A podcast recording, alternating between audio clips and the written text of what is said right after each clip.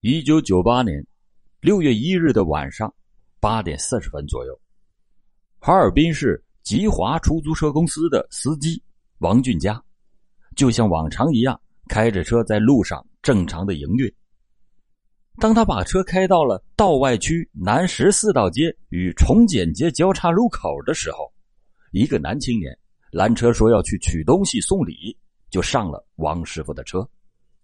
王师傅按着这名男青年的示意，把车就开进了崇简街二十米处的人行道的边上停了下来。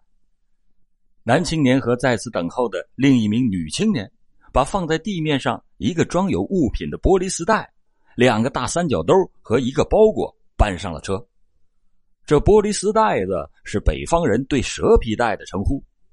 那男青年说了句：“去十八道街的煤厂。”当车行驶到太古街一百三十号胡同前时候，两个人突然让停了车。这男青年携带着玻璃丝袋子和一个三角兜，还有一个包裹，下车向胡同里走去。仅仅过了一分多钟的时间，这男青年就空手的返回来了。王师傅心里还暗自想：这送礼怎么送的这么快啊？这男青年上车以后。要求继续的开车向南岗区行驶。这俩人在途中就开始聊起天来。男的说：“今天晚上你去哪儿啊？是去厢房还是去革新街？那都听你的。”这两个人说话看似轻松，但却引起了见多识广王师傅的怀疑。他觉得这两个人很不地道，于是就暗下决心要看个究竟。这说话间。车就开到了哈尔滨的火车站前，男青年又突然让停车。王师傅把车停下以后，见两个人向出站口的方向走去。王师傅并没有马上离开，而是在车内警惕的盯着这两个人的背影。果然，两个人没走多远，又搭乘了一辆红色夏利牌的出租车，沿着红军街向南驶去。但是因为路面的车比较多。王师傅没有跟上，但是机警的王师傅却越来越觉得这两个人太可疑了。王师傅放弃了正常的营运，立即的开车又返回了道外区太古街曾经停车的那个地点。他又请周围的群众和他一同在胡同里搜索，终于在胡同的一个室外的厕所发现了被男青年抛弃的玻璃丝带、三角兜和那个包裹。他随即就向公安机关报了警。接到报案以后，刑侦人员相继的赶到了现场。经查，在玻璃丝袋里和包裹里盛装的是被肢解了十块的男性尸体。除此以外，还有一把沾有血迹的铁锯，还有一件男士的白衬衣，还有一件紫色的旧夹克衫、线裤、枕巾，以及一张六月一日在哈尔滨第四医院。看病的单据，单据的署名是王颖。公安人员由此认定，这是一起特大的杀人碎尸案件。这两个男女青年就被确定为这一起案件的犯罪嫌疑人。正当公安人员围绕道外区发现的碎尸展开调查之时，又有消息传来：省中医学院门诊部的清洁工马志琴向公安人员反映。他在打扫卫生的时候，发现了一个可疑的麻袋。在六月一日的中午，省中医学院门诊部的清洁工马志勤看到一个男青年背着麻袋走进了门诊部，于是马志勤就问：“你是卖什么东西的？”那个男青年却回答说：“我不卖东西，我找人。”然而，就在当天的下午。马志勤在打扫卫生的时候，在男厕所里发现了那个可疑的麻袋。这倍感可疑的马志勤就向动力分局报了案。经过公安人员查验，这麻袋里边装的是带有大量血迹的旧棉被，上面还有烧灼的痕迹。根据马志勤描述，这背麻袋的人大概三十岁左右，有点白胖，自由式的发型，身高能在一米七五左右，大眼睛。上身穿着米色的夹克衫、浅色的衬衣，下穿浅色的裤子。这个人和出租车司机王师傅提供的乘车抛尸块的男青年的特征，那是非常的相似。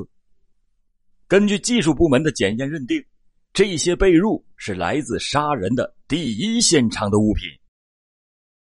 无独有偶，在六月二日的凌晨，哈尔滨市动力区健康路省运第一公司家属楼康民街四号楼二楼四门的居民，在二楼到三楼的缓台的地面上又发现了一个玻璃丝带，这个里面装着塑料袋，又分别。装有石块，于是他马上就报了警。经过刑侦技术人员的检验认定，同道外区发现的石块是同一尸体。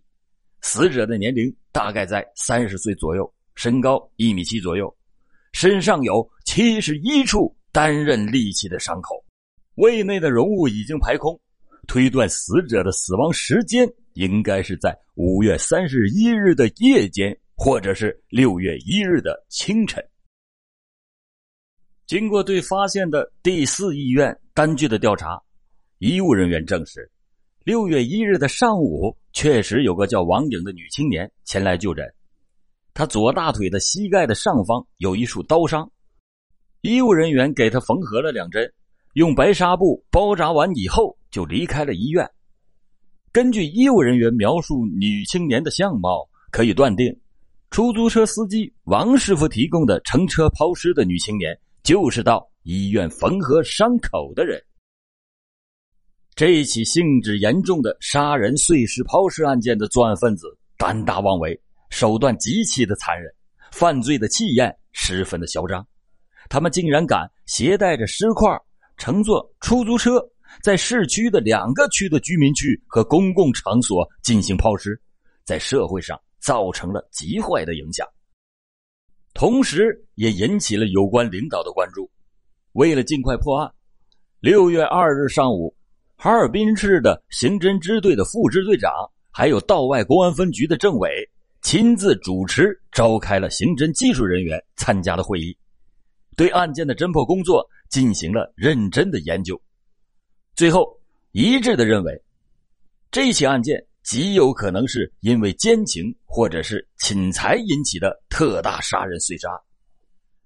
男女抛尸人极有可能是贫富关系，从他们的作案手段应该是有前科劣迹，对动力区两处抛尸的现场周围的环境那是非常熟悉，可能在此居住或者是从业。再有，作案分子具备不易被人发现的杀人碎尸作案的现场，这个现场。就应该在两个人乘坐出租车地点附近的居民区内。最后，根据现场勘查以及调查走访所获证据，认定发案的时间是在六月一日的深夜。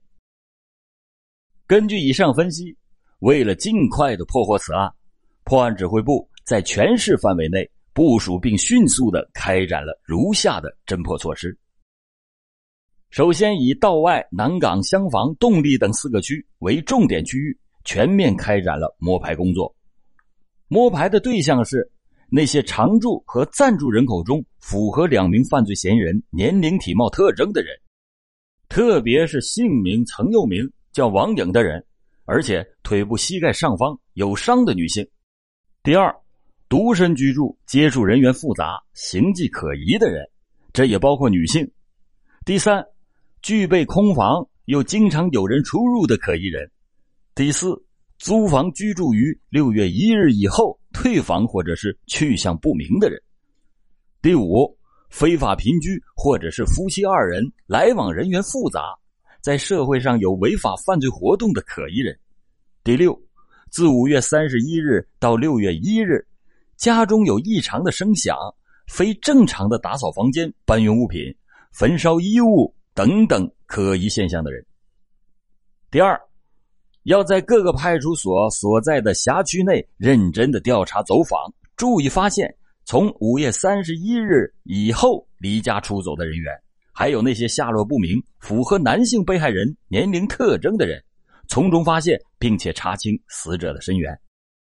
第三，按照管辖范围内全面的发动出租车司机认真回忆。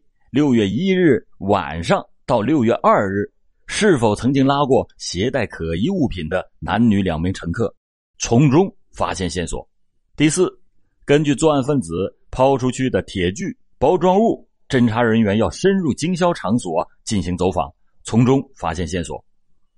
第五，各单位立即部署全市各大小医院，在处置腿部有刀伤的人员中发现作案分子，同时部署特勤耳目，搜集线索。全市各区按照市局的具体工作部署，全面开展了侦破工作。六月三日，市刑侦支队召开了全市的百余家出租车公司的负责人的会议，要求各单位的领导发动全体司机认真的回忆，在发案的时间，在道外、南岗、动力等区是否拉过男女两个嫌疑人，搞清楚两个人的去向。专案组在师范学院艺术系又邀请了两名研究生，绘制了犯罪嫌疑人的模拟画像，通报全市，以供在摸排工作中作为参考。六月十二日的上午，市局又召开了全市七个区的公安分局的刑侦局长、刑侦大队长的会议，局长对此案的侦破工作又进行了一次全面的部署。当天下午两点。南岗分局经过调查发现，女性的犯罪嫌疑人在上午九点三十分到南岗第九医院外科拆腿部伤口线。据此分析，两个犯罪嫌疑人仍然在哈尔滨市区活动。下午三点，道外分局经工作发现，住在道外区十四道街小区四栋的一个叫崔俊江的，在六月一日失踪，至今是下落不明。这个崔俊江，三十一岁，哈尔滨市一个装卸公司的下岗职工。因为这个人的家庭住址就在两个抛尸人乘出租车的附近，分局领导立即就派刑侦技术人员到他家中勘查，在墙壁上发现了有喷溅的血点在翻开地板革，发现了渗透的血迹，仍然是清晰可见。在他的家中的一个椅垫和抛尸现场提取的椅垫完全一样，由此认定崔俊江的家里就是杀人碎尸的第一现场。崔俊江就是被害人。道外分局的侦查员在围绕崔俊江的接触关系开展调查走访的工作时候，崔俊江的朋友徐辉提供了一条线索。他说，洞里区一个叫马建国的。和他的拼妇张凤杰已经在崔家住了十多天。这个徐辉还证实，五月三十一日的上午九点，当他来到崔家的时候，见到崔马张三个人，当时还在室内。在六月十日，他又见到张凤杰时，看到过他腿部有伤，由此认定马建国和张凤杰是这起案件的犯罪嫌疑人，而且马建国是动力分局正在缉捕的。在网逃犯，在查清了张马二人的基本情况以后，市局立即拟定了缉捕二人的工作方案，于六月十二日的下午发往全市各个基层单位，开展了全市性的缉捕行动。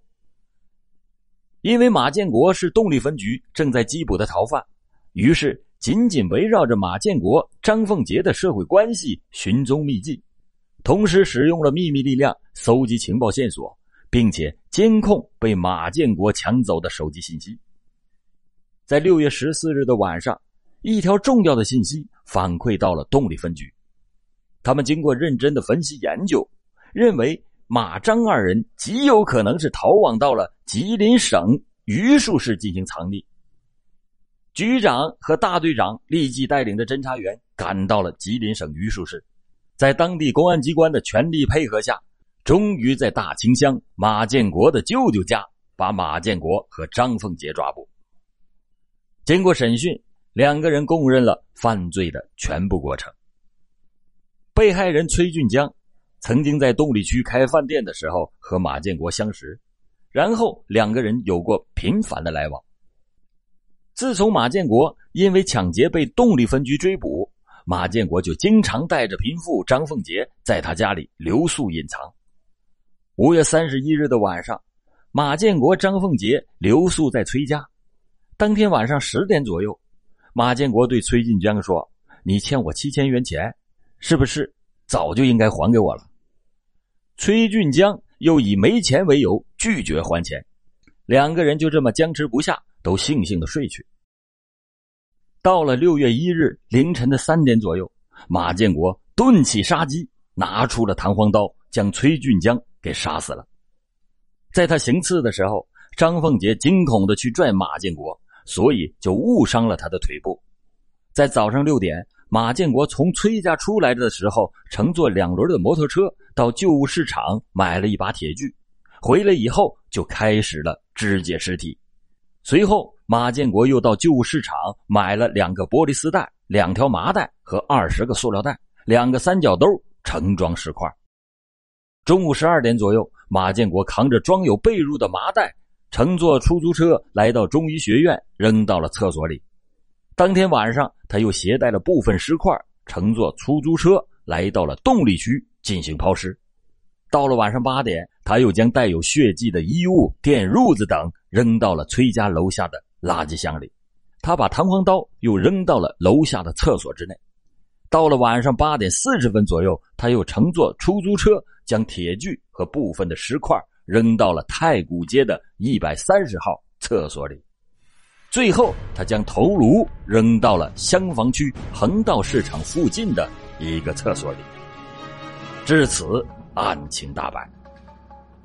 好了，感谢您今天收听老欧讲大案，老欧讲大案，案案都惊魂。